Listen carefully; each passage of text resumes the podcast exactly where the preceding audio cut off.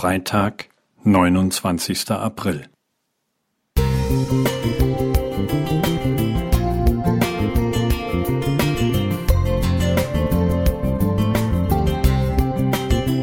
Ein kleiner Lichtblick für den Tag.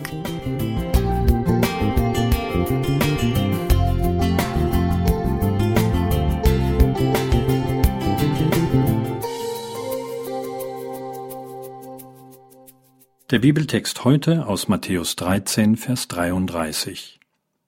Das Himmelreich gleicht einem Sauerteig, den die Frau nahm und unter drei Scheffel Mehl mengte, bis es ganz durchsäuert war.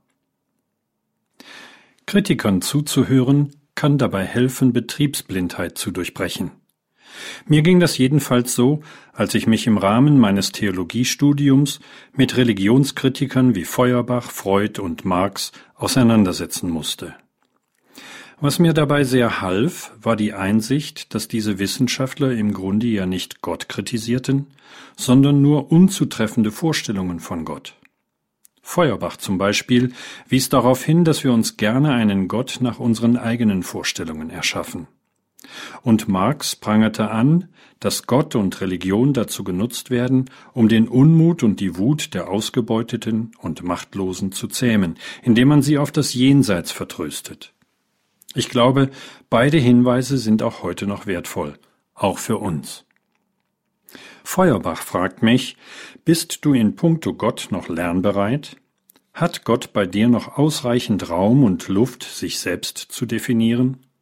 Kannst du dich von Gott noch überraschen lassen? Und Karl Marx möchte von mir wissen, welchen Unterschied es macht, dass ich glaube, im Hier und Jetzt, im Leben meiner Mitmenschen, in der Gesellschaft, aber vor allem im Leben der Marginalisierten, der Ausgebeuteten und der Machtlosen. Als Adventisten sprechen und träumen wir gerne von der neuen Erde als einem Ort jenseits der Weltgeschichte, außerhalb jeglichen menschlichen Einflusses, an dem es kein Leid, kein Schmerz, keinen Tod mehr geben wird. Offenbarung 21.4 die drei Evangelisten sind sich jedoch darin einig, Kern der Botschaft von Jesus war das Reich Gottes.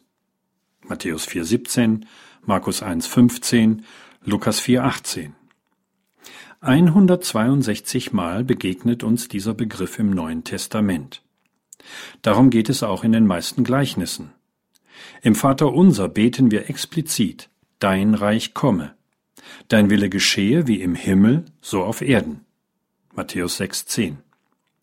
Und die Apostelgeschichte beginnt und endet wohl nicht zufällig mit dem Reich Gottes. Apostelgeschichte 1,3 und 28, Vers 23 und 31. Neue Erde, Reich Gottes. Beide Begriffe beschreiben Ähnliches. Aber es gibt auch einen entscheidenden Unterschied. Das Reich Gottes fordert mich dazu auf, heute schon darin zu leben. Denn der Sauerteig ist schon längst untergemengt. Bert Seefeld